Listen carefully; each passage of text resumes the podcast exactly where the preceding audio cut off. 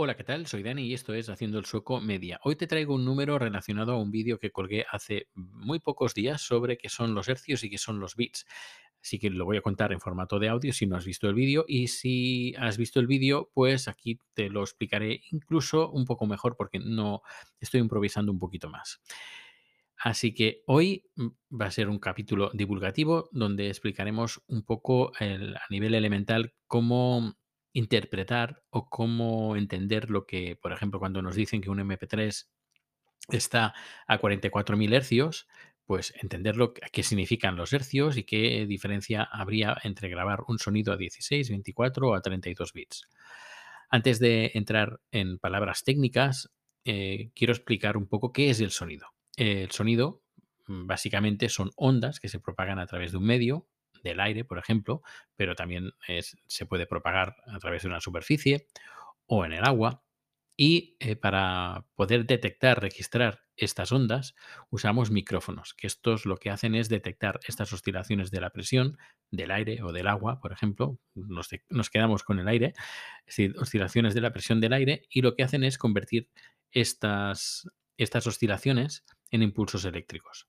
Todo esto se, se hace de forma analógica y luego cuando queremos convertir estos impulsos a formato digital debemos de convertirlo en, unos y ceros y esto lo hacemos a través de un códec. Un códec nos permite codificar y decodificar el sonido, es decir, pasar de analógico a digital y de digital a analógico. Por ejemplo, un sonido que lo grabamos, lo pasamos a digital y cuando estamos escuchando un, son- un MP3, por ejemplo, lo que hace el códec es decodificar ese sonido que está grabado y eh, lo decodifica a eh, formato analógico para que nosotros lo podamos escuchar. De momento eh, nuestro, nuestro oído no es digital, es analógico. Es la única forma que tenemos de momento de eh, poder detectar el sonido. Y en este caso, pues eh, vamos a poner un ejemplo de qué deberíamos de hacer para codificar una onda de sonido de analógica a unos y ceros. Si cogemos un fragmento sonoro, es decir, un fragmento de onda, nos podemos hacer a la idea pues una, un- una montaña, una, un- montaña, un valle y otra montaña, eh, una onda que sube, baja y sube. Esto cogemos un, un ejemplo, este ejemplo, y lo ponemos en una gráfica. Una gráfica es que haya líneas horizontales y líneas verticales. En, el, en, las línea, en la línea vertical, ahí tenemos el tiempo, las frecuencias, los hercios. Y en, la, y en el eje Y tenemos los bits. Ahí tendremos eh, pues las eh, hasta dónde llega la onda, es decir, los puntos donde llega la onda. En la banda del X, donde está el tiempo, donde están los hercios, la, la frecuencia, ahí marcamos unas líneas verticales, paralelas, y donde se cruza la, la, línea, la onda, pues marcamos los puntos. Y lo que, hace, lo que hacemos es convertir esos puntos en, mm, en una consecución de números y a partir de ahí los pasamos a binario y tenemos el archivo. Como he dicho, los hercios involucran el tiempo y los bits involucran la amplitud de la onda. Para poder determinar si la frecuencia, es decir, el tiempo, eh, debemos, eh, que debemos usar, el mínimo tiempo que debemos usar, es decir, cuál es el tiempo mínimo que debemos marcar una línea vertical para recoger dónde está en ese punto, eh, la, en la onda de sonido, en ese punto, en ese, en ese preciso momento, pues debemos de fijarnos en nuestro oído. Nuestro oído es capaz de escuchar, de detectar el sonido entre 20.000 y 20.000 hercios. Perdón, entre 20 y 20.000 hercios. También dependiendo de la edad, dependiendo también del oído de cada uno, pero el humano, el oído humano, va entre 20 y 20.000 hercios o 20.000 kilohercios.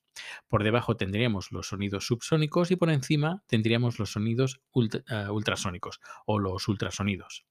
Como el oído humano no puede detectar est estos, uh, estas frecuencias, es decir, estos impulsos, eh, estas ondas con una onda más, más uh, corta, por ejemplo, de 20.000 o más larga de 20, hercios, pues lo que hacemos es no grabar directamente. Es absurdo grabar esas frecuencias que el, oído humano no puede, no puede registrar.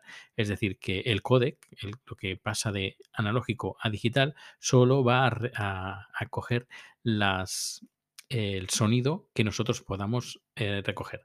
Y lo que hace es marcar un, tope que es el de 44.100 muestreos por segundo, que es, podríamos decir que es el estándar decidido por, por ingenieros y científicos determinaron que la frecuencia estándar sería 44.100 es decir, 44.1 kilohercios.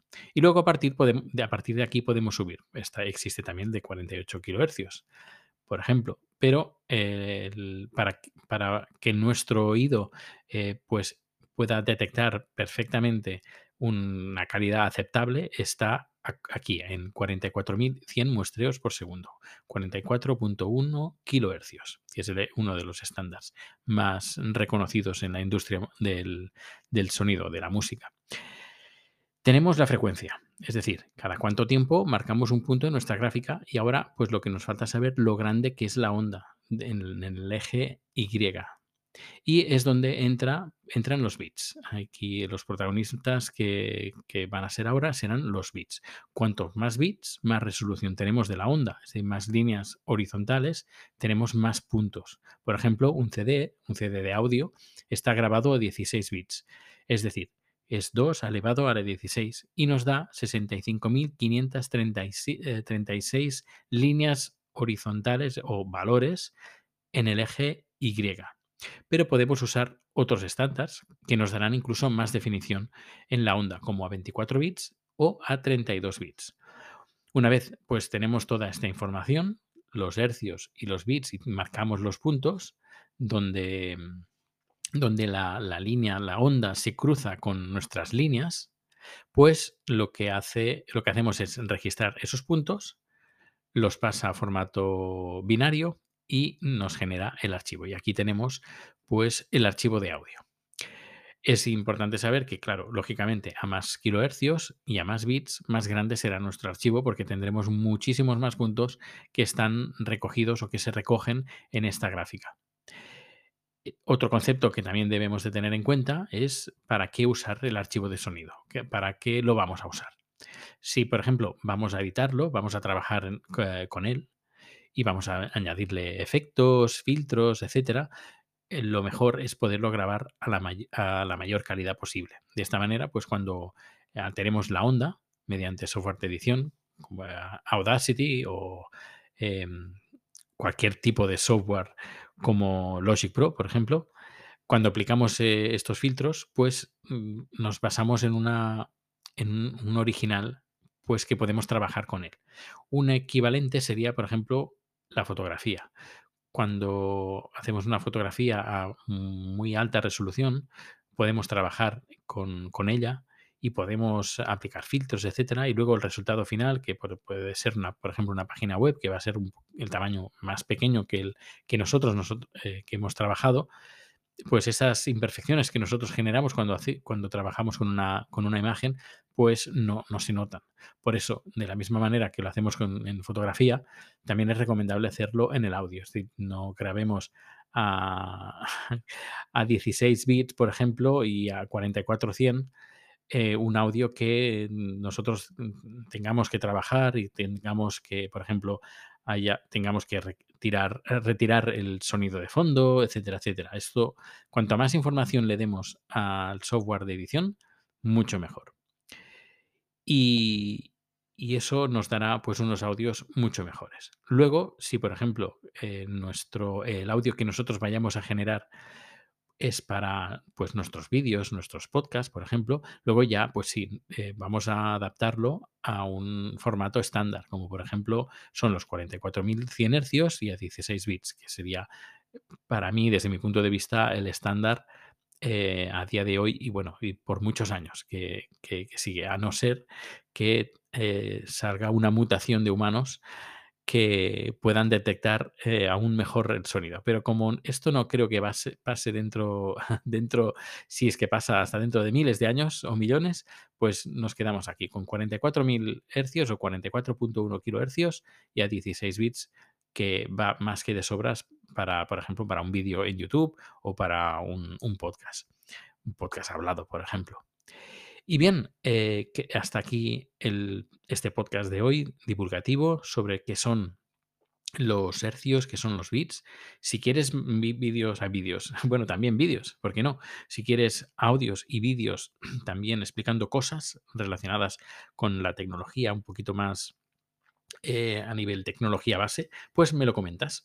Pues nada, hasta aquí lo dejo. Muchas gracias por escuchar el podcast y nos vemos o nos escuchamos muy pronto. Hasta luego.